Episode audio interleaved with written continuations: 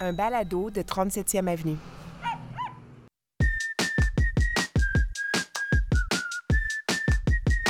Le dimanche 13 novembre 2022.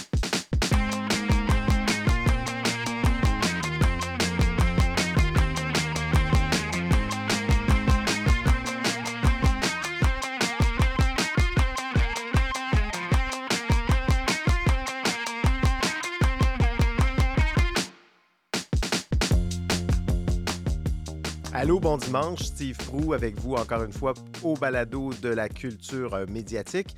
Euh, j'ai pas grand chose à vous dire cette semaine, c'est pas passé grand chose. J'ai traité mon petit virus là. Euh, je veux pas prendre trop de temps non plus au début parce qu'on a une longue entrevue avec euh, Jean-Sébastien Girard qui est venu euh, au petit studio euh, il y a juste avant que juste avant que je sombre dans la COVID. J'ai eu beaucoup de plaisir à faire cette entrevue, vous allez voir. Je pense que ça paraît. Et puis, ben, écoutez, c'est ça. C'est ce que c'est ce que j'avais à vous dire. Pour vous dire aussi que la semaine prochaine, je reçois Steve Laplante. Vous le connaissez, Steve Laplante. Peut-être que vous ne connaissez pas son nom, mais vous connaissez son visage. Il tient la vedette dans le film Viking, euh, le film de l'automne au Québec. Et aussi, il tient aussi la vedette dans la série Chouchou, la série de l'automne au Québec. Donc, un automne chargé pour Steve Laplante. Alors, je suis très content de, de pouvoir lui parler. Ça va se passer dimanche prochain. Et puis, ben, en attendant, ben, faisons quelques badineries avec Jean-Sébastien Girard, si vous le voulez bien.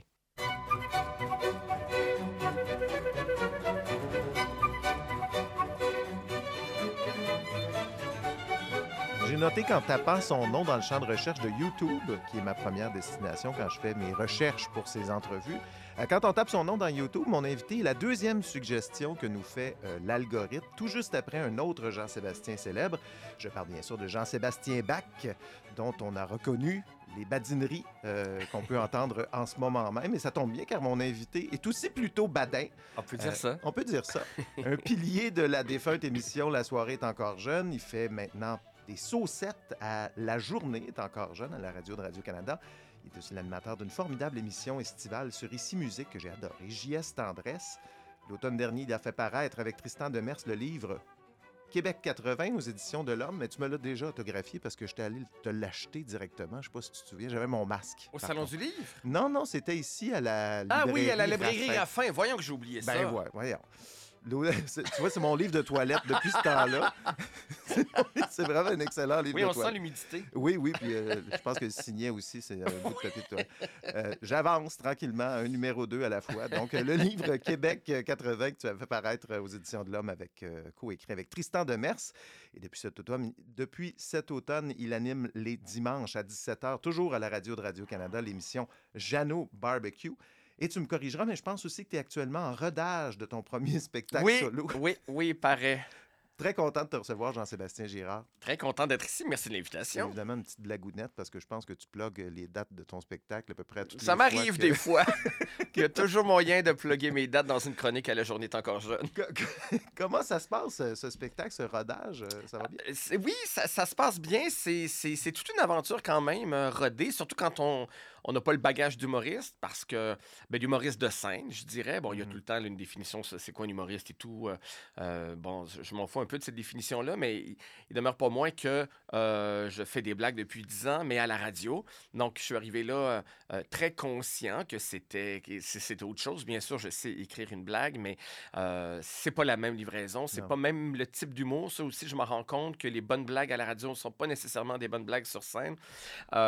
Mais j'ai commencé avec beaucoup de plaisir. C'est-à-dire que je pensais que le début allait être très laborieux, fragilisant, humiliant peut-être aussi. Je me disais, je vais arriver sur scène, peut-être que ça marchera pas, puis que rapidement, on va devoir tout enlever. Mm. On dirait que c'est le contraire qui s'est passé. C'est-à-dire que je suis arrivé assez en force. Et les premiers rodages, je me disais, ben voyons, je...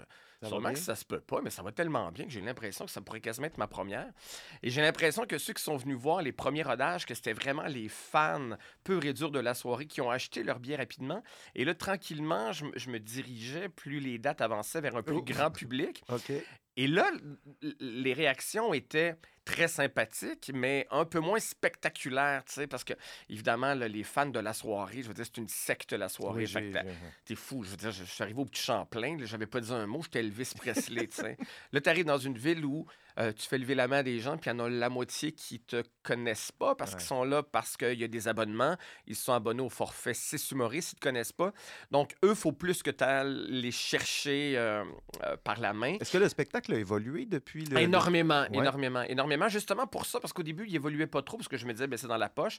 Et puis, quand je disais, ben, ce soir, ça s'est moins bien passé, c'est un moins bon public, euh, mon metteur en scène me disait, ben non, c'est peut-être justement ces, ces shows-là qui sont les plus importants, parce que ce sont ces shows-là qui nous permettent de travailler devant des fans qui, je, je dis n'importe quoi, se mettent à hurler. C'est pas avec ça qu'on peut travailler. C'est dans une salle qui me connaît moins, une salle qui est peut-être un peu plus timide. Ça, ça met en exergue ce qui fonctionne moins bien, ce qui est peut-être un petit peu trop niché, parce que je me balade beaucoup là-dedans dans je veux que les fans de la soirée Se euh, se reconnaissent. En même temps, je veux pas larguer, je veux pas que ça soit un show d'initié. Je veux aller chercher tout le monde sans délaisser non plus. Je veux pas commencer à faire des trucs hyper grand public, consensuels, puis larguer les fans de la soirée. Fait qu'il y a vraiment le, le défi de que tout le monde y trouve son compte. Fait que c'est- beaucoup là-dedans que j'ajuste euh, le, le travail. Dans le travail de peaufinage, j'avais déjà lu Louis-José Hood que lui, à, à- à la fin de chacun de ses spectacles, prenait des notes, Ouais, énormément ouais, de notes, puis ouais. corrigeait des choses. Est-ce que tu es un peu comme ça ou c'est. Des fois que je réécris complètement. euh, Ah oui? Je pense que je réécris complètement le show deux, trois fois suite à des rodages qui ont été euh, un peu moins satisfaisants. C'est drôle parce qu'au début, je, encore là, par, par inexpérience, je me disais, tu sais, moi, je n'ai pas besoin d'un rire constamment. Là. Moi, j'ai un récit, j'ai un fil rouge, puis après, c'est comme, c'est l'ensemble de ce... que- Mais finalement, je suis pas mieux qu'un autre quand, quand, quand ça rit beaucoup, puis qu'à un moment donné, ça rit plus, tu vas aller le chercher, Mhm. tu sais. Je... Puis je fais comme tu peux aller le chercher, même en racontant des choses, même... euh, je, je- j'ai comme besoin de ce rire-là plus que je l'aurais cru, donc je m'arrange pour l'avoir le plus souvent possible, même s'il y a des moments très assumés, plus émotifs, où là, je, je raconte de quoi. Mais entre les deux, je veux tout le temps qu'il y ait un rire, donc je... je... C'est, ah, c'est drôle parce qu'au début, tu sais, je, bon, je fais souvent des blagues en disant je viens du théâtre, je viens pas du théâtre pantoute. J'ai jamais fait de théâtre de ma vie, mais j'ai étudié en théâtre. Ouais. Fait que malgré tout, il y a quand même euh, une espèce de, de, de désir de raconter quelque chose où je veux juste pas que ça soit drôle, une ligne, un punch, que, que oui, mais, idéalement, mais je voulais, je voulais dire, je voulais raconter de quoi. Donc, euh, et, et- et je, je- je- oui, c'est ça en fait. Je me disais, bon, ben comme je viens un petit peu du théâtre, puis que je, trouvais ça un peu bizarre l'idée de roder, je me disais, euh, mais qu'est-ce qui va rester de ce que moi j'ai envie de faire, de ce que Mm. j'ai envie de vous dire, Mm. si je le modifie à chaque fois pour que ça ressemble exactement à ce que vous, gens du public, voulez.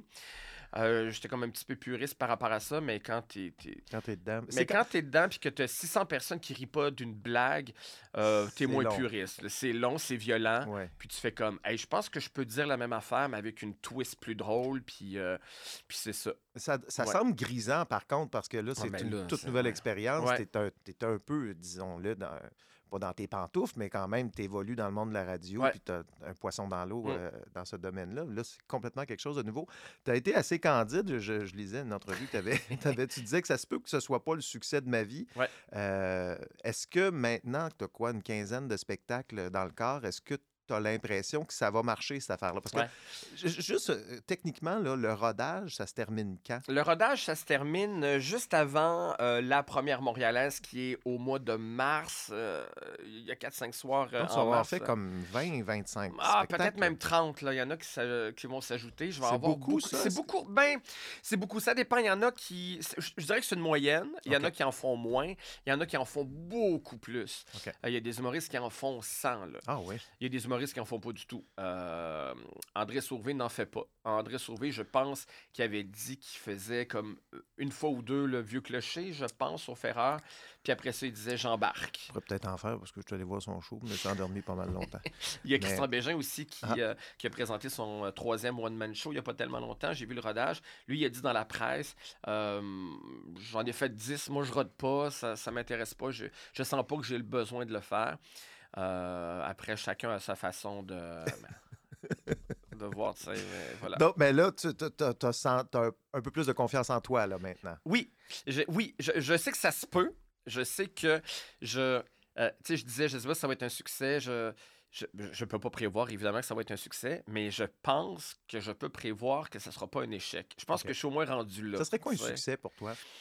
Un succès, ben, c'est que les gens, euh, que les gens soient. ben, des, des fois, on me dit ça, puis je sais pas si je devrais être insulté. On, on- on m'écrit souvent après le spectacle. On est agréablement surpris. Ah. Peut-être parce que les gens ont pas trop d'attentes, ils sont habitués à la radio, puis ils, ils- ils ont peut-être pas tant espoir que, que je déchire sur scène, tu sais. Donc, je suis agréablement surpris. Donc, je, je sais, puis, je sais que dans le domaine de l'humour, il y a des gens qui doutent, tout ça. Fait que je, j'ai envie, de, de, de manière très narcissique, de, de, de faire taire les doutes de ceux qui doutent. OK. Euh, mais le succès, c'est, c'est pour moi, le succès, c'est de, de toucher, euh, de toucher aux gens. J'aime beaucoup, moi, le. euh, tu sais, je me présente au début du spectacle. J'ai dit ceux qui me connaissent pas, je suis un mélange entre Mike Ward et Michel Louvain. Euh, et, et je pense que tout le spectacle est un peu construit autour de ces pôles-là.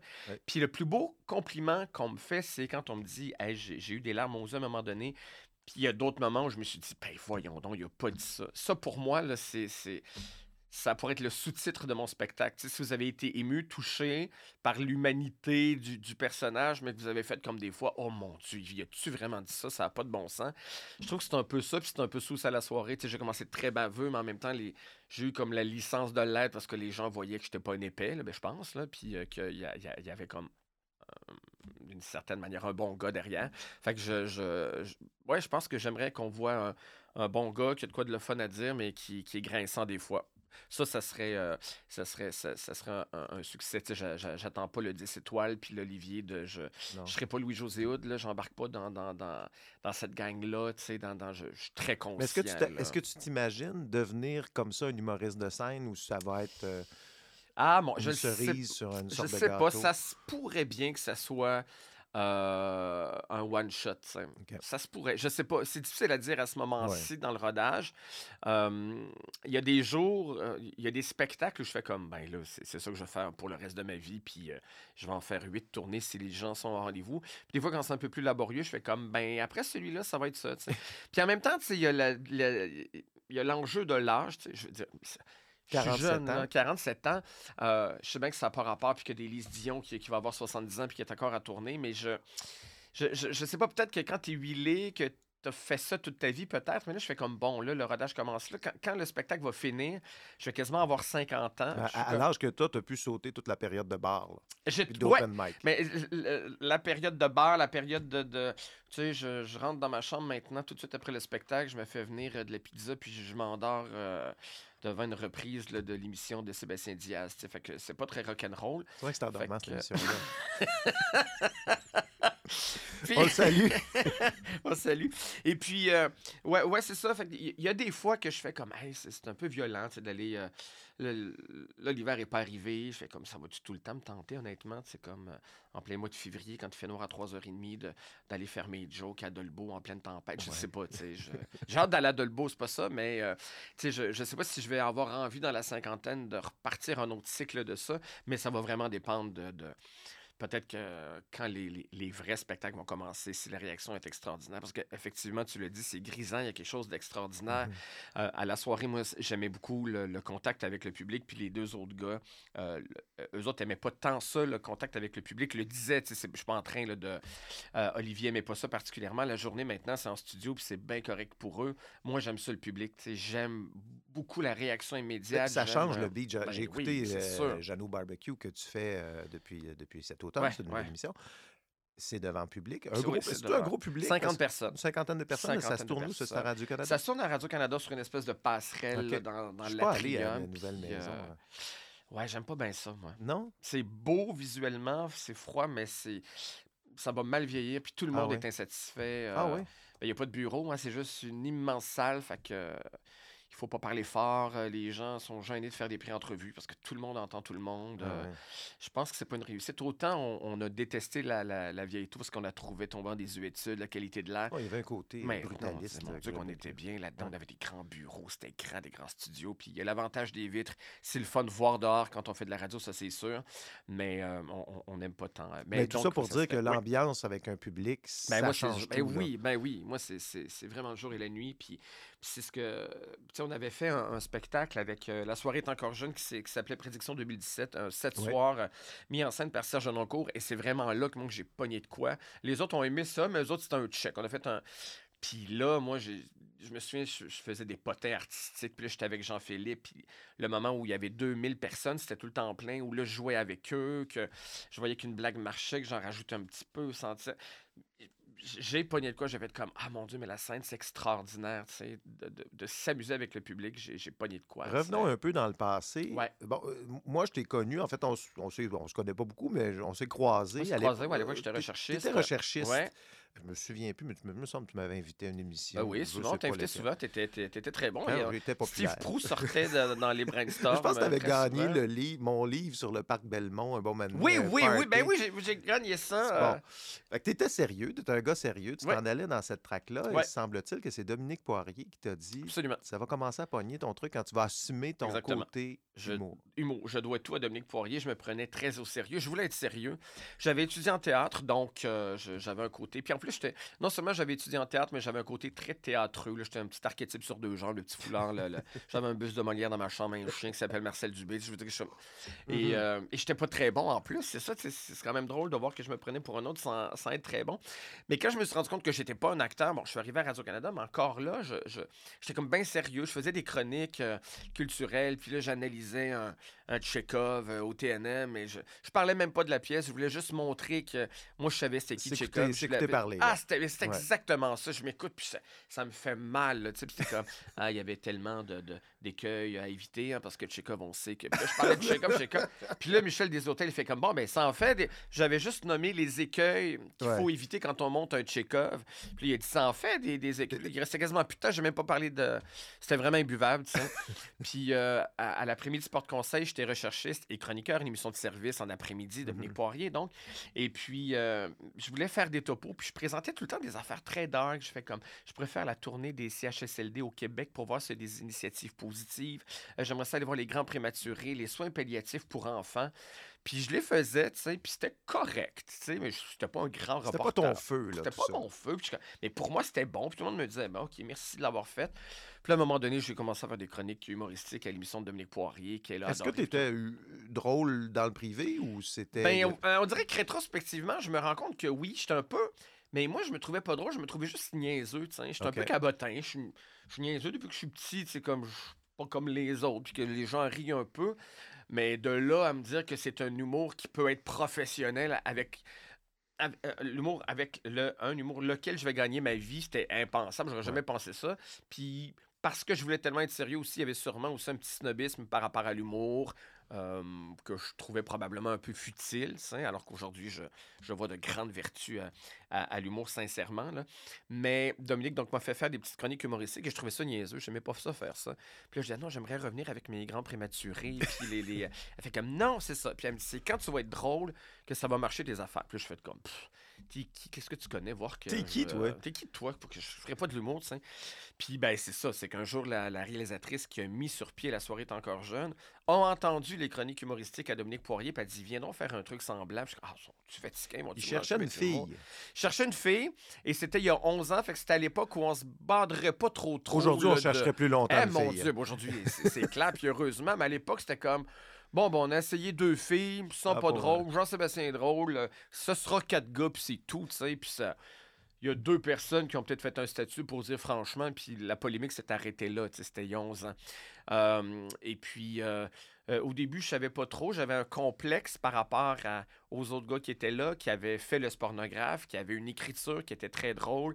Euh, Jean-Philippe Olivier, qui avait déjà son ton, Fred Savard, qui était là à l'époque et qui, qui était humoriste depuis toujours et qui avait une écriture, une répartie aussi que j'admirais beaucoup. J'ai dit, à la- à la- la- après avoir fait le pilote, à la réalisatrice, je fais comme, ben, t'es bien fine, mais j'appartiens pas à ce monde-là. J'ai pas. euh, Elle fait comme, arrête ça, c'est drôle, c'est drôle. Quand est-ce que Puis tu as là, pogné, quand est-ce que t'as pogné quelque chose à la soirée? Là? Devant public, on- Ouais. on- les deux premières années, on était devant un petit public à Radio-Canada. C'était huit hipsters avec euh, des bières sans gluten qui venaient. C'était très niché, confidentiel. Et puis un jour, on, on- on a pris la case euh, de la fin de semaine, samedi, dimanche, en direct. Chez Euh, non, on a commencé au Helm, deux années au Helm sur Bernard. On a commencé au mois de septembre, il y avait nos parents dans la salle, puis il s'est passé quelque chose qu'on ne s'est jamais trop expliqué. À Noël de la même année, les gens faisaient la ligne dehors à moins 30 Ah ouais. euh, à 1 heure de l'après-midi pour avoir des places. Il s'est passé quelque chose quelques mois après le Helm.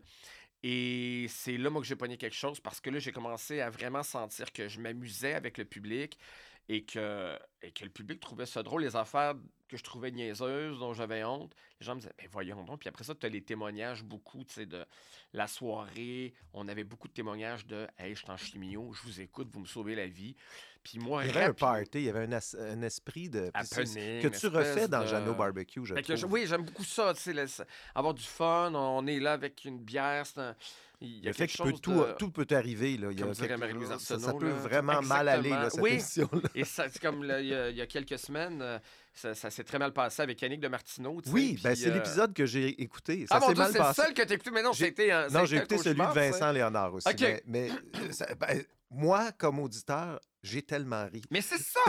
c'est que là, après ça, la réalisatrice, puis les gens me disent ben qu'est-ce qu'on fait? Est-ce qu'on le diffuse pas? Est-ce qu'on. Ah, Ben tu voulais non. pas le diffuser. Pourquoi? Non, eux, ils, me disaient ça. Ils ont dit on peut-être qu'on le diffuse pas. Est-ce que tu es mal à l'aise? Bon, il faut dire que Yannick de Martineau répondait pas aux questions. Il on dirait qu'il savait pas qu'il était dans. Il Non, mais t'embarquais des non. sujets tellement. euh, écoute, la mort de son père, mais tu sais, on parle de ça après deux minutes. Ouais, ouais, ouais. comme, voyons, il répond pas aux questions. Je- Moi, j'ai adoré ça. Mais, mais, mais, mais c'est ça, là, je me disais, mais, mais c'est intéressant, parce que c'est ça, la, la- la direction me disait, ben, peut-être qu'on va l'enlever. Je comme, ben non, c'est ça aussi une émission de radio. Je veux pas que vous mettiez juste celle qui se passe selon le plan. Puis là, on a eu Suzy Bouchard la semaine d'après, où là, ça, c'est comme l'antithèse de cette émission-là, une fille généreuse qui répond, qui a du fun. des- Tout, tout fonctionnait, mais je veux que ces deux émissions-là se côtoient. Ouais. Je veux, moi, m'entendre dire, tu sais, moi, mon idole, c'est Christiane Charrette dans la vie, ça l'a toujours été. C'est ça, tu sais, je veux dire, elle était parfois brouillon, des fois ça, ça marchait pas, euh, des fois c'était tout croche, mais il se passait tout le temps de quoi. Il y a du monde dans le studio, elle échappe son micro, elle s'en va chercher quelqu'un parce qu'elle veut Ah, ouais, parler, ouais. soudainement elle l'attacher, on entend des portes, c'est plat de la radio qui est lisse, est- on n'est plus dans le Radio-Canada des années 70. M- Moi, quand il se passe de quoi comme auditeur, j'aime ça. Puis si, voir un animateur rocher ou lui dire, aide-moi Yannick, là, on a une heure à faire, il faut qu'il se passe de quoi, ça donne de la bonne radio. Pas tout le temps, là. Si c'était comme ça, je dis pas. Mais une fois de temps en temps, j'aime ça faire cette radio-là, puis j'aime ça l'entendre, cette radio-là. Est-ce que tu t'imagines encore faire beaucoup de choses avec euh, Jean-Philippe Potier et Olivier Niquet? Euh, Là, tu en fais encore un peu. J'en fais encore un peu. Euh, oui. Oui. J'aime vraiment. Euh, Qu'est-ce qui marche dans ce trio-là? Parce que sur papier, ça marche pas. Il y a un métrosexuel, un rien. introverti. Il n'y a, rien- il y a rien qui marche. Puis on dirait que c'est. Puis c'est un casting tu sais, qui a été fait vraiment à, à la hâte parce que la soirée est encore jeune, c'était une émission d'été, ça devait être huit épisodes. Oh. Fait que tu sais, il n'y a personne là, qui s'est réuni pour dire c'est quoi le casting idéal, c'est quoi la chimie. Fait qu'il y a eu trois gars du pornographe, un auteur du pornographe qui était là, on cherche quelqu'un, on embarque. Il y a eu Jean-Philippe Cipriani qui, qui s'est manifesté. Oui, oui, comme ça te tente, ben viens. Puis c'est c'est vraiment show d'été. Puis il est arrivé quelque chose. Et, euh, et, et- et- je pense qu'on a énormément de plaisir aussi hors micro. Et ça, je pense que ça s'entend aussi qu'il y a quelque chose qui marche. Puis ça, je le dis, ce sont pas mes amis. Jean-Philippe, Olivier, c'est pas mes amis, tu sais. Je, je vais jamais boire de bière avec eux. Je les appelle pas quand ça va mal. Mais ce sont des gens précieux dans ma vie personnelle. Euh, on s'écrit tous les jours professionnellement, puis après ça, il y a des jokes après ça. Mais le fun qu'on a tout le temps dans la demi-heure avant le show, c'est ça qui devrait être diffusé. Dès qu'on se retrouve ensemble les trois, puis souvent, euh, il y, y avait souvent ça hein, pendant les saisons régulières. L'été, on se voyait pas. Comme on arrêtait de se voir parce qu'on n'est pas amis, parce qu'on s'était assez vus. Puis on recommençait, puis on disait, ah, on a-tu envie? On avait une réunion ensemble, puis il y a Ça comme une fraternité. Il y a quelque chose qui, qui marche. Je pense qu'on. Je pense que la vérité, c'est qu'on on- on s'aime bien, puis qu'on on admire beaucoup le talent de l'autre, talent complètement différent. Tu sais, moi, j'ai je pourrais jamais remplacer une chronique d'Olivier. L'inverse aussi, on a comme quelque chose de, de- On est un peu atypique, tout le monde, quelque chose de. On, on- on a un vrai respect pour ça. Et on se fait beaucoup rire. Tu sais, moi, Mhm. Olivier, Jean-Philippe, nous trois, on hurle constamment. C'est c'est un, c'est un show, c'est des, des liners qu'on se lance sans arrêt. Euh, Puis on est conscient que trouver des équipes comme ça, c'est c'est rare. On essaie beaucoup de créer ça, puis artificiellement, puis ça marche pas. Mais euh, je veux dire, si je m'en vais prendre un café cet après-midi avec eux, je sais que ça va être spectaculaire ce qui va se passer entre nous. Il y a, il y a une magie qui s'éteint pas entre nous, puis euh, on est des gamins, là. euh, on se tripe dessus, je pense. Bon. Ouais. Mais on n'est pas des amis. Un peu comme le colocasse, je pense. C'était la Ben, même chose. hein. Ils n'étaient pas amis, ces ça, gens. puis ben non, puis, Mais euh, professionnellement, ça crée quelque chose. Exactement, ouais. Je, euh, ça fait quand même euh, un moment que tu as la perspective de voler de tes propres ailes. Oui. J'ai écouté euh, très tard le soir une, une- une émission que tu as fait, euh, c'était en février, au tout début, juste avant la pandémie, Nuit blanche à Montréal en lumière. Tu as fait un, c'était un deux heures la Oui, nuit oui, pendant- ben oui, oui, dans le. avec, Dans euh, le... bon, c'est une émission aussi qui avait plusieurs choses euh, spéciales. Puis Ouais. tu, tu- tu, justement, manifestais le, le plaisir de ne pas être avec euh, les deux acolytes. Là, je ne sais plus c'est sur quel bouton que j'ai mis mon extrait, fait que ça se peut que je me trompe. Ça va être bien le fun. Très content d'être ici seul ce soir. Pour une fois, je ne serai pas en compétition avec Jean-Philippe Vautier et ses questions rocambolesques, ni avec ce maudit Olivier Niquette à marde, qui est tellement beau qu'on a l'impression qu'il sort directement de la cuisse de Jupiter, mesdames et messieurs. C'est genre quand on rit de ses propres blagues, je devrais pas faire ça. Parce que ça fait tellement longtemps que je me souviens pas de les avoir écrites. Euh, ben, je sais pas, cette émission-là, je l'ai écoutée. Bon, il y a plusieurs choses spéciales. On parle, on parle de Catherine Etier qui arrive puis qui tousse, puis là, on fait quelques blagues sur la pandémie. Ah oui, Ben, je la pense pandémie n'est pas commencée encore. Je On parle de Verdun. Oui, c'est ça. Y Il y a, des cas à il y a eu un le premier cas était à Verdun, puis on Ok. a annoncé ça.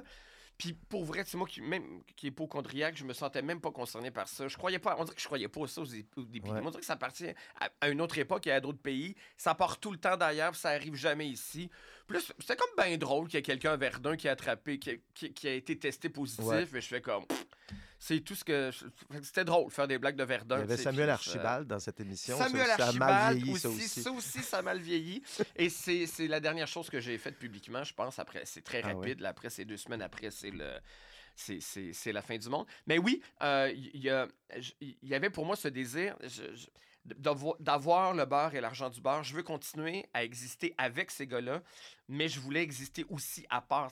J'aime ça être un gars de la soirée, mais faire d'autres choses aussi. Euh, comme là, la journée est encore jeune, c'est Olivier, ben, il est là tous les jours avec sa chronique. Ça, moi, ça, j'avais pas, euh, j'aurais pas fait ça. Ça, j'avais plus envie de le faire.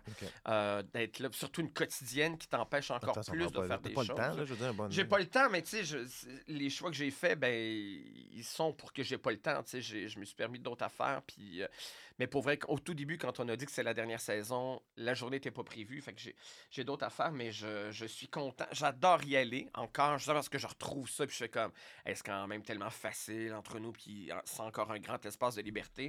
Mais euh, j'ai besoin maintenant d'avoir mes autres projets, de, de, de venir faire un balado aujourd'hui au lieu de préparer Bon. une chronique, d'aller d'aller faire un autre rodage demain. Je trouve ça le fun. Euh, après dix ans de la même chose, j'a- j'avais besoin. Puis tu sais, quand, quand, quand tu es un peu un late bloomer aussi, la, la vie est moins longue. tu sais. Fait que je- on dirait que je suis comme pressé Tu de parles faire comme des si tu avais 75 ans. là. non, mais si je- j'avais 22 ans puis que je sortais de l'école puis que j'avais un succès, si j'étais euh, euh, Pierre-Yves des Marais, probablement que j'envisagerais les choses d'une autre façon. C'est quand même presque 30 ans de plus. serais à nouveau à la semaine des Je serais à 4 nouveau, euh, je jouerais dans le club Soli, Ouais. je serais bon, tu sais, je, je- mais euh, c'est ça, tu sais, je, je, je, je, je suis un gars de presque 50 ans, euh, mais, mais mon père, mon grand-père, mon arrière-grand-père sont morts à 50 ans. Je- on dirait que je veux essayer bien des affaires, puis que puis que c'est ça, fait que je dirait plus dans l'urgence de de, de, de, de pas trop m'asseoir longtemps dans des choses. Je voulais juste mentionner une chose dans la Ouais. fameuse émission là, euh, Nuit magique? Nuit magique. Tu te posais une question, puis là, ben, tu as l'expert devant toi. donc, euh, C'était quoi le nom de Perlin? Je me souviens pas. Ma mère a doit se souvenir Ben, de ça. Perlin, c'était qui qui chantait? Tu trouvais qu'il avait une belle voix? Elle écoute plus, elle est complètement perdue. Alors, attends, mon Dieu. puis je- T'en je- rappelles-tu? Je, l'ai réussi. Euh, Donne-moi ses initiales. Je, je vais l'avoir avec les initiales. RM. Père, c'est pas une initiale. R. R. Robert Maltais. Voilà. Quand même! J'ai trouvé un extrait d'une de ses chansons Ah, que sûrement J'espère ta c'est la nuit court après le jour. Non, une, Non. une chanson de Robert Maltais. Ah, lui-même! Oui, oui, oui, lui-même. Écoute les paroles, c'est savoureux. Imagine Perlin dans ta tête, là. Tu t'approches de moi. Je te prends dans mes bras. Ta lèvre s'est gonflée. Voyons. Je viens pour t'embrasser. Elle est douce, elle est ronde, elle est douces, les rondes et les moelleuses et chaudes. Je sais pas de On quoi il est parle. loin de maudit chômage. Robert Maltais, 74 ans, je pense, aujourd'hui. Il est encore vivant, Il monsieur. est encore vivant. Il m'a ajouté sur Facebook il y a quelques années, puis j'étais bien ému. Il avait une très belle voix. euh, Oui. La nuit court après le jour, c'est beau. Oui, cette- puis il avait fait une blague dans Passe-Partout qui est un. on est dans très niche, là. Mais une Perline offre un, un album à, je pense, Perlin. Puis l'album, C'est Robert Robert. Maltais? Non, c'est Robert Malter. Ah, ils ont changé le nom un C'est peu. bien drôle. Là, on voit ça. le petit vinyle qu'il avait offert. Donc, euh, Comme voilà. dans Symphorien, tout le monde haït tout le temps euh, Fernand Gignac, le chanteur. euh, il y a tout le temps des, des références. Ça, Ah, il y c'est a des choses. Oui, ça, c'est très niché. J'étais beaucoup trop jeune. Parce que Symphorien joue euh, avec son frère qui est Fernand Gignac. Ce qui fait un beau segue pour mon prochain sujet qui est sur la nostalgie. Parce Oui. que moi, moi, je vais t'avouer que je n'étais pas tant que ça un fidèle de la soirée. Je suis arrivé tard dans, Ouais, dans le ouais. processus. Puis je suis pas un auditeur fidèle de radio, mais j'ai été fidèle cet été à JS Tendresse, Hmm. qui est une émission qui rejoint toutes mes cordes sensibles. Euh, J'aime beaucoup la musique d'autrefois et Ouais. puis tout ça. Ça va revenir, cette émission Oui, ça revient Ouais. pour une cinquième euh, saison, puis je l'ai su ce matin. Là, je Ah oui? n'ai même pas le droit de le... Non, l'autre affaire que je vais dire, je l'ai su ce matin, je suis même pas supposé de le dire, mais je vais te le dire. Je suis vraiment pourri là-dedans. Moi, j'aime ça quand j'ai des bonnes nouvelles les dire. Euh, il va avoir une autre tournée avec d'autres, parce qu'il y a eu une tournée Oui. avec ça, avec euh, Martine Sinclair. Il va avoir une deuxième tournée, puis probablement un JS Tendresse de Noël en tournée aussi avec de- de- Oh. des, des- des- des chanteurs de cette époque-là. Et, euh, fait qu'il y a beaucoup de spectacles qui s'en viennent avec JS Tendresse, puis une cinquième saison à la radio aussi. Je trouve que c'est- j'adore cette émission-là. Je l'ai je l'ai écoutée, moi, en balado, en fait, euh, Ah, en ça, faisant, me fait- en ça faisant fait du plaisir. vélo euh, tout, tout- tout l'été. Donc, euh, J'aime beaucoup cette émission-là. ouais.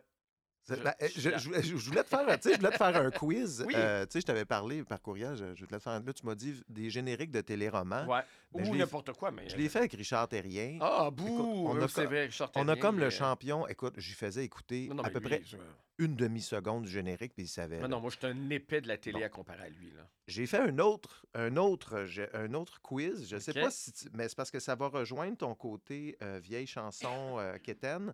C'est, c'est des- ce que je voulais te faire comme quiz, ce sont des chansons, ce sont toutes des chansons euh, des années 80 Ouais. dans le registre euh, Cité Rock Détente. là. Euh, je- j'ai, j'ai prononcé les paroles en mode ASMR Ouais. avec un petit fond de pluie. Puis tu dois deviner les paroles viennent de quelle chanson. OK. je l'ai fait à ma blonde, elle en a eu zéro. Oh boy! Donc, je me demande si ça, si ça se peut. Hey, ça là, peut être humiliant quiz. pour moi Ça qui peut me être très humiliant. spécialiste. Écoute, si c'est humiliant, je vais pas le, le laisser. Mais euh, regarde, on- essayons-le. C'est un test que je fais. Tout peut arriver. Premier extrait. OK. Ah, j'aime ça. C'est créatif, en tout cas. Créatif. hein? Dis-moi ce que tu as dans la tête. Dis-moi à quoi tu t'apprêtes. Prends le temps qu'il faut pour me regarder. Arrête-toi pour voir ce que la vie va te donner. Oh mon Dieu! C'est-tu dur? C'est-tu trop dur? Ben, celle-là me dit rien pantoute. Dis-moi. Est-ce que c'est Dis-moi de Mitsu? Non. C'est dur sans l'air, hein? All right, let's talk. Ah, c'est le stock de bâtisse! Bon, à ma décharge, euh, je connais pas tant les mots de, de ce classique de la, la Hmm. défunte Belgazou. Oui, 74 ans qui est mort. Ben euh, oui, mais, mais c'est un excellent jeu. On essaye Ah non, un moi, je, deuxième? je suis game d'en essayer Ok, j'en plein, essaie là. un deuxième. Ça va juste être plate pour le public si j'en ai aucune, mais moi, je... Celle-là, je pense qu'elle est plus facile. OK. Je n'ai pas d'opinion sur le caviar. Rouge ou noir, je trouve ça trop salé. Ah, mon Dieu. Euh, Mario Pelcha ou les bébés? Non. C'est un ancien de beau dommage. Ah, Pierre Bertrand. Voilà. Ah, ma blonde même. J'ai pas d'opinion sur le caviar. Rouge ou noir, je trouve ça trop salé. Mais C'est tellement évident quand on l'entend. Ouais, hein? Mais tu sais, c'est- euh, c'est des chansons dont je connais un peu les refrains, mais pas tant les couplets euh, à ma décharge. Écoute, le euh, je vais te donner la, hum, je, sais pas, je vais te donner la catégorie. Mettons, disons, euh, c'est une chanteuse québécoise Chanteuse OK? québécoise. que tu as reçue à JS Tendresse. OK. Toute douce, je t'aurai, et partout, je te suivrai. Comme une louve affamée, je te fais prisonnier. Euh, s'endormir là-dessus. c'est Marie-Carmen. Hé, bravo!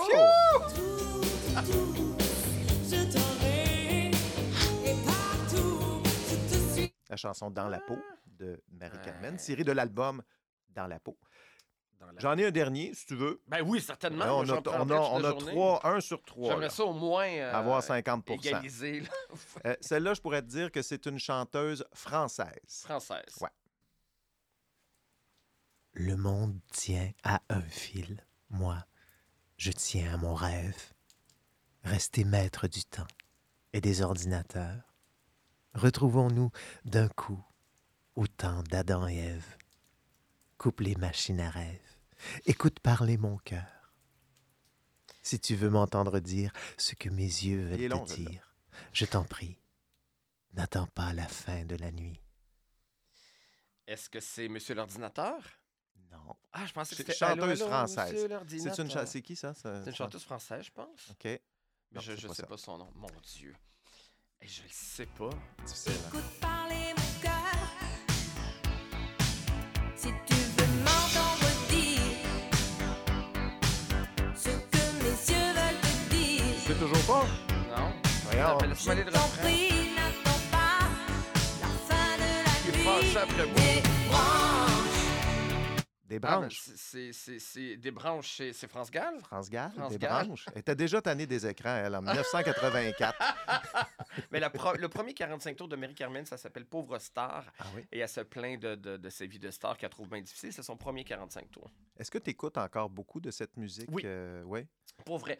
Euh, surtout l'été, évidemment, parce que je prépare les émissions, puis je me rappelle à quel point j'aime ça, mais dans mon euh, dans, dans, dans ma liste. Puis c'est pas que ça, là, les gens pensent que j'écoute juste du Marie-Denise Pelletier. là. je, je veux dire, j'adore les louanges, j'adore, pour vrai, il y a- beaucoup de nouvelles musiques que j'aime, mais cette musique-là me fait beaucoup de bien. Euh, J'en écoute souvent. Puis des fois, il y, en a qui pop dans ma tête, ou souvent quand je vais au karaoké, Mm.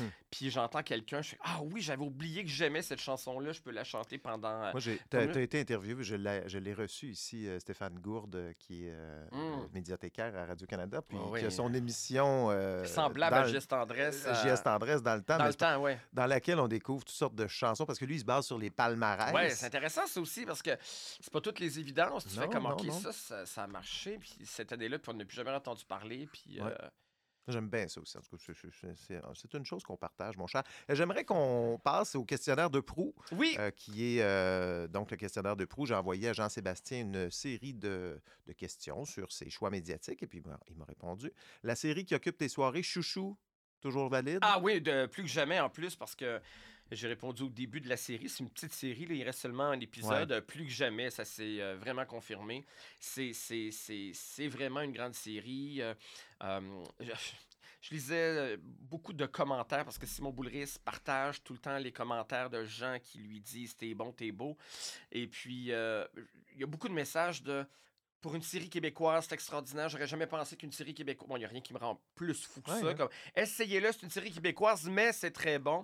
Le mais fait ah mal. ouais, mais le mais, là, tu sais, comme vous allez être étonné pour une série québécoise, comme cette manque de curiosité puis de méconnaissance aussi de la qualité de, de notre télévision. Mais ça, c'est un exemple pour moi, cette série-là, pour être déposée directement sur Netflix. Faites-nous en croire que c'est une série originale Netflix, puis ça va obtenir un succès immense. Euh, c'est tellement brillant. Bon, je pense que le- le- les gens en ont entendu beaucoup parler d'une relation illicite, exploitation sexuelle selon la loi, entre euh, une professeure de 37 ans et son étudiant de 17 ans, Mhm. euh, Evelyne Brochu, Lévi Doré, qui sont extraordinaires. La plume très discrète de, de Simon Boulris parce que c'est c'est très touché, tu sais, c'est une grande histoire d'amour, mais une histoire d'amour illégale où il y a une victime, euh, mais il prend pas trop de position. C'est vraiment à nous de, de on doit se débrouiller à la maison avec ce qu'on en pense, avec notre morale. Puis je trouve ça intéressant comme exercice parce qu'on est constamment déchiré entre les deux. À un moment donné, euh, euh, bon, ben, avant qu'il y ait le, le- le- le- premier échange sensuel, ils sont à la maison parce qu'ils étaient en train de poser des rideaux, ils sont proches, puis on sent le désir. Mhm. Puis là, ils s'embrassent. Puis là, à la maison, je fais comme enfin. Puis là, je suis comme, mais voyons, enfin, je suis pas supposé dire ça, c'est sa prof, c'est Oh, illégal. ben il y a machin, tout 17 ça. ans, là. Il y a 17 ans, puis le comédien a 22 aussi, Ouais. fait que ça, ça brouille un peu peut-être les... On voit vraiment le désir entre ces, ces deux personnes-là. Mais c'est basé sur une histoire... Une histoire euh, vraie. hein. Une histoire vraie, et puis euh, euh, il y a Dans la vraie histoire, ça, dans la vraie histoire, en fait. Ils ont des enfants. Oui, c'est ça. Elle est allée en prison, puis après ça, ben, ils se sont. euh, Puis comme une saison deux, enfants. là. Oui, Ouais. exactement. Puis ils- ont eu des enfants. Et là, quand elle elle est retournée vers son chum, le père de ses enfants, elle est retournée en prison parce qu'elle était en bris de condition. Elle n'avait Ouais, pas le droit de voir sa victime, qui est le père de ses enfants, mais ils étaient rendus des adultes. Puis donc, c'est, c'est- et le jeu des, des acteurs est, est extraordinaire. Et c'est ça, ça expose vraiment deux réalités. Tu as comme le crime qui est exposé, mais tu as le drame de ces humains qui, qui, qui, qui luttent, qui sont amoureux, qui vivent des peines d'amour, qui, pour qui le désir est plus fort que tout. Euh, c'est, Moi, je trouve ça audacieux de la part d'un diffuseur d'aller jouer dans un sujet Ouais. comme ça. Ouais. Euh, c'est une, une série bouleversante. Tu le connais, Simon Bullery, c'est un. Oui, oui, c'est un- très grand ami à moi, Un ami, hein, t'avais oui, raconté une anecdote de. Aïe, dans l'anus, dans la nuit. Pour Oui, soigner un mal de gorge venu, à la euh, soirée. Il y a des obsessions. Des euh, obsessions. il se met de l'aide dans l'anus pour. euh, il, y a, il y a aussi une obsession. J'avais fait un Allô Bobo, une chronique Ah, médicale à oui, c'est ça, Parce que exactement. lui, il a deux, euh, deux phobies c'est le sperme et les scènes noires. Ah. Je, je Bon, sais ben, pas il y en a un qui est réglé, l'autre, mais, euh, Non, non, il n'y en a aucun de réglé. Là. Ah non, mais les noires, il y en a moins quand Ah même oui, celui-là, je pensais que, je pensais que tu- tu te tenais pour acquis qui avait réglé sa peur du sperme. Non, non, non. Je savais pas sur quoi tu Puis là, c'est comme on y avait fait une blague d'imaginer une, une poignée de change dans, dans du sperme, puis il a quasiment vomi littéralement à Ah, la bon, soirée. C'est un être très particulier. Oui, oui, oui. Et, euh, et, et- et- et oui, mais c'est pas parce que c'est mon ami que j'aime chouchou. là. Il y, a- il y a des choses qui fait que j'aime pas du tout. Euh, une série qui revient souvent dans le questionnaire, série culte, Les filles de Caleb. Ah! Est-ce que tu te la retapes là sur Netflix? Euh, j'ai commencé, oui. Ouais. euh, j'ai j'ai réécouté le premier épisode. C'est Euh, encore pas, pas sur. Netflix, surtout .tv. Moi, je l'écoute sur Ah oui, encourageant, oui. Oui, oui. Euh, c'est encore très bon. C'est- c'est- Ah oui, ah oui. Tu sais, moi, j'aime beaucoup écouter de vieilles séries, mais souvent au deuxième degré, souvent parce que parce que les souvenirs, et souvent parce que euh, parce que c'est plus bon, puis ça m'amuse, ça me fait rigoler de voir comment... moi, il y a une scène dont, je parle tout le temps dans J'aime écouter Terre humaine, c'est mais Terre c'est- plus bon, tu sais. ça- Excuse-moi, voyons. C'était très bon à l'époque, mais c'est plus bon. Le rythme, le jeu est, plus très bon. Et il y a une scène, il y a le, le Marjolaine Hébert, ça, ça, cogne à la porte, est en train de prendre son café. Il y a le facteur qui vient porter un colis. Donc là, elle se lève tranquillement. Bonjour, euh, monsieur le postillon. Bonne journée, il fait beau aujourd'hui, oui. Fait que là, elle vient pour s'asseoir à la table, puis elle essaie d'ouvrir le colis, mais elle se rend compte qu'elle a de la difficulté avec le, le ruban adhésif. Fait je vais chercher des ciseaux. Fait que là, elle se lève, s'en va chercher les ciseaux. Puis là, puis là, écoute, le temps passe. Oui, oui. ça Puis là, elle vient pour ouvrir, elle regarde à l'intérieur, puis là, le téléphone sonne. Elle apprend, genre, que sa bru vient de faire une fausse couche, fait qu'elle s'en va à l'hôpital. On n'aura jamais su ce qu'il y avait dans la boîte. C'était là, parfait. J'ai l'impression tu sais, que la réalisation du faire, ben là, il nous manque hein, trois minutes. Mon euh, beau-père qui habite en haut a joué dans Terre humaine. Pour vrai, c'est qui? Il s'appelle Ghislain Filion. Ben attends, pour vrai? Tu connais-tu? Ben je le connais certain, mais je le Ben, connais pas ben, personnellement. Je me demande, mais- si c'est Terre humaine, mais il y en avait un Non, autre. non, c'est Terre humaine La- qui jouait, ok, je euh, me mélange toujours mon Terre humaine puis la petite patrie. C'est je sais pas c'est pas deux émissions complètement différentes, ouais, mais dans ouais, ma tête, c'est comme la, même. Mais Terre humaine, wow, tu connais Ghislain Filion? Ben, c'est mon beau-père. Est-ce que tu en mesures le privilège? Euh, oui, tous les jours. Euh, C'est- grâce à de- lui. de Terre humaine? non, je l'ai pas. Ben, Je pense que j'ai jamais regardé. Tape-toi là. J'ai jamais regardé. Pour vrai, c'est intéressant. C'est sur l'époque, sur la manière de faire de la télé, sur. euh, Il y avait de grands acteurs là-dedans, tu sais, quand Oui, oui, même. hein, Guy Provo, euh, Ouais. t'avais des. Euh, euh, Gan Frétien. oui, oui, ça aussi, ça là-dedans, vieilli. Reine de France. Non, moi, tu vois, dans les vieilles séries, Ouais. celle que j'aime encore regarder puis qui me fait rire, mais un peu pour les mêmes raisons, c'est du tac au tac. Ah oui! Moi, j'a- j'a- j'adore cette série. Puis comment tout est souligné par de la musique. Chaque punch, ting, ting, Ah oui, oui.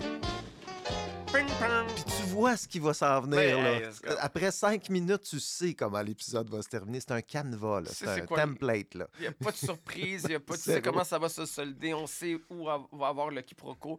Alors que les filles de Caleb, bref. euh, Hey, Dis-moi, oui. à, à là, le- Ouais. le- le- le- parce qu'il y a eu tout un scandale là, avec le Ils blackface. de- ils l'ont laissé, eux. L'épisode 2, ils l'ont avec un trigger warning. OK, OK. Disant que, parce que là, on parle du blackface de Roy Dupuis, Oui, oui, qui ça. fait un roi mage dans le deuxième épisode dans une séance. Balthazar. Balthazar, bien sûr. Euh, donc là, il y, a un- il y a un avis disant qu'il y a des représentations culturelles datées dans cet épisode-là, mais ils l'ont laissé là. Et euh, je pense que euh, c'est c'est que les filles de Caleb, ça a pas tant. Ça fait longtemps, 25 ans, 30 ans, Mhm. je sais pas. Puis je vois pas, alors que je les vois très bien dans, dans, dans le temps d'une paix, que j'aime encore, mais que je vois, je vois les perches, je vois ce qui marche pas, je vois les, les, les longueurs, tout ça. Dans les filles de Caleb, je vois pas encore ce qui est plus bon, ce qui a vieilli, ce qui. euh, à part des affaires, justement, comme un blackface, tout ça, qu'on- tu sais, à l'époque, je pense que ça coûtait pas loin d'un million par épisode. ben, c'était un million, c'était exactement À ça, un million. là. Je c'était énorme, c'était un film, c'était un C'est- budget de c'est film ça. par épisode. Et ça se voit, ça sent le budget. C'est, c'est, c'est- c'est- on n'avait pas vu tant de séries, tu sais, après, dans ce compte, là, c'était vraiment du film à la télé, c'était pas le, du carton-pâte puis du Mm. téléroman. Mm.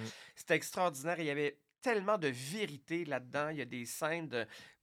D'abord, c'est l'histoire d'un grand amour. sais, un grand amour impossible, tout croche, mais puis je pense que c'est la première fois qu'on voyait tant ça. euh, c'est pas juste un couple qui se déchire. Ils se déchirent, mais ils s'aiment. Ils sont pas capables de s'aimer. Puis, puis de s'aimer, j'ai dit.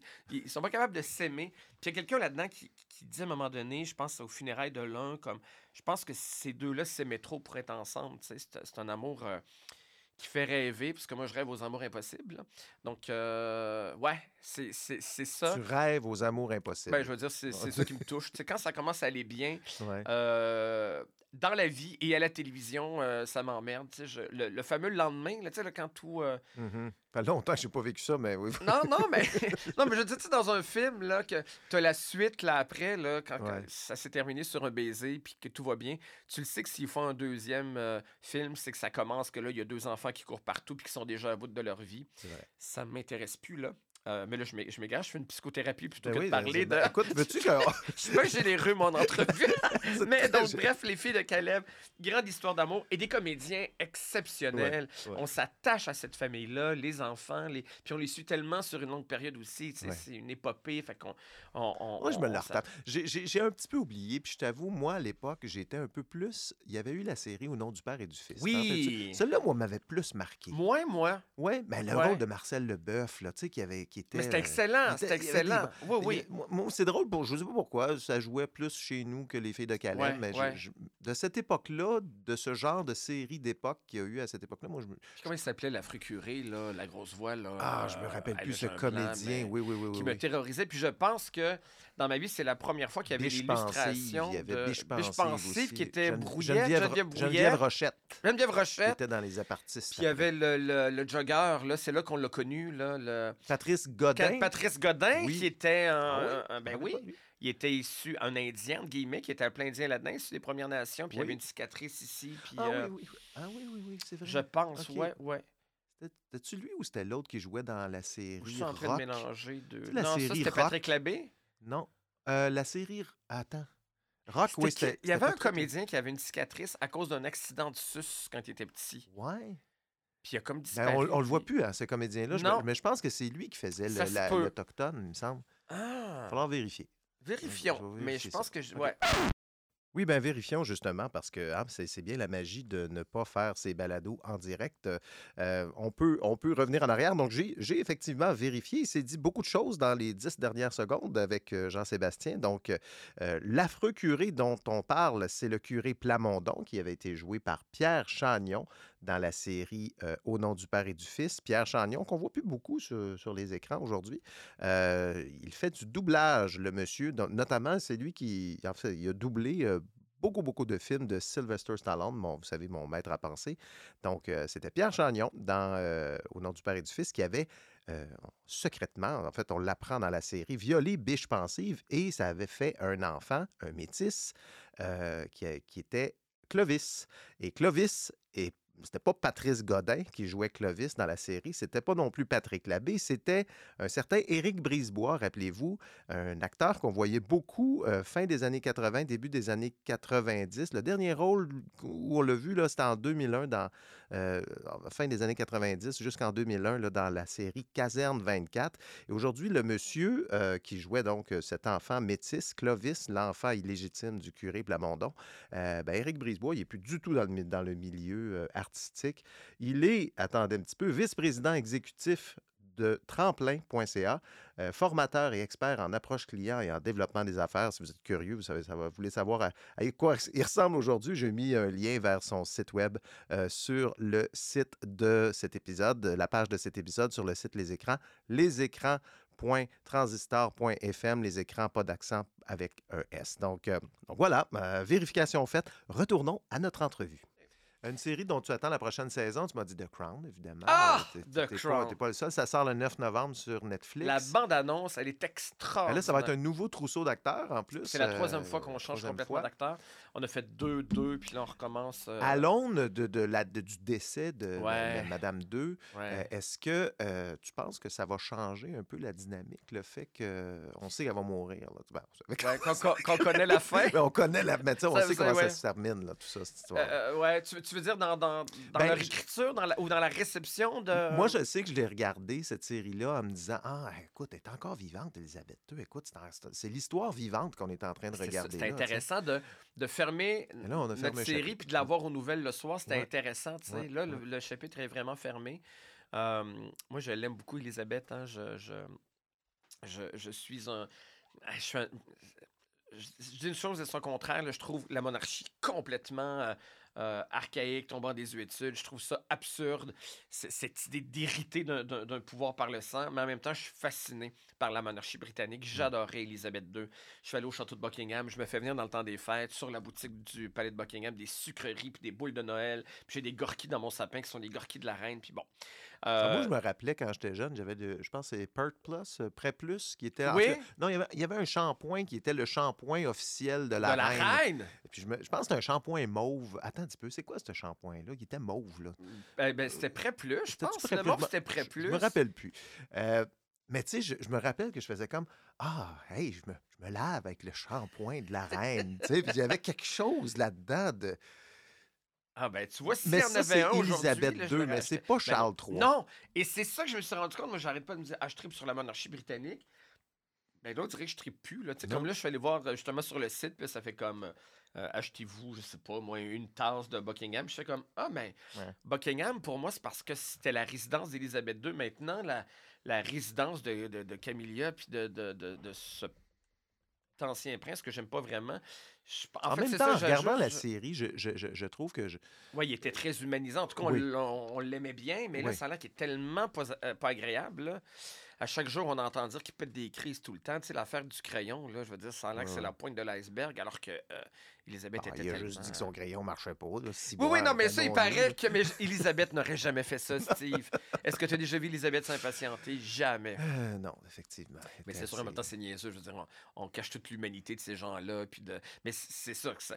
Mais ça montre quelque chose qui s'impatiente pour un crayon, puis qu'on capote, puis qu'on dit c'est pas un bon roi. C'est que ça prouve à quel point qu'on a une vision de quelque chose qui, qui est pas du tout humain, qui se peut pas, qui, qui est un peu n'importe quoi. Là, tu sais, je veux dire. euh, ce qui m'a fait beaucoup rire, c'est le Jean-René Dufort avec ses doigts en saucisse. Euh, Il a fait Ah un oui, oui, costume, oui, oui, oui. s'est déguisé en Richard III, en Charles III avec ses doigts. C'est l'image qui va me rester en tête. Écoute, Jean-Sébastien, merci beaucoup. Ça fait, euh, ça fait le tour. Déjà. Euh, ben, déjà, euh, ça fait une heure qu'on parle. Pour vrai?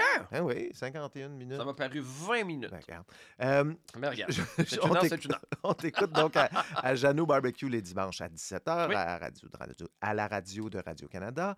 Euh, ton spectacle Un garçon pas comme les autres, et là, c'est un rodage pas comme les Ouais. autres. Euh, 15 novembre à Québec, euh, tu vas être à Longueuil, à Montréal, à Richemont. Je viens de là, moi. Je- Ah, C'est vrai, c'est dans le Ben, coin. ça, dans le coin de, de, de, de Maga- C'est en Estrie. C'est en Estrie, oui. Dans les cantons de l'Est, c'est pas très centre. Je connais pas ça, Richemont, moi. Je, je Euh, tu, vas voir, tu vas passer par Windsor, là, ça sent pas bon, Windsor. Ah oui, hein? Une papetière, là, ça, ça- non, c'est d'une papetière, je pense qu'il est là. Ah oui, ça sent vraiment l'œuf pourri. Et puis là, quand ça arrête de puer, t'es rendu à, à Richemont. Euh, Généralement, c'est quand je vais par ma... la, la- la- Je sais pas si on devrait faire un palmarès des villes où c'est plus le plus. Je suis pas sûr que c'est très élégant, mais euh, euh, en s'en allant vers Magog, il y a toute une place, là, puis on sait qu'on est rendu c'est. Windsor. Ah, c'est Windsor! Ah, c'est sûr que c'est ça. OK, bon, ben c'est ça. clair. On ouais. s'entend là-dessus. Bon, ben alors, on... On ça. salue les gens de Windsor. Merci beaucoup. Jean-Sébastien. Grand plaisir. Ben voilà, c'est tout pour cette semaine. Merci d'avoir été là. Si vous avez le temps d'aller nous donner une note sur Apple Podcast ou de suivre l'émission, ce sont des petits gestes qui vont nous aider à ce que ce balado rejoigne encore plus de paires d'oreilles. Mon nom est Steve Prou. Le balado Les Écrans est une production de 37e Avenue. À dimanche prochain.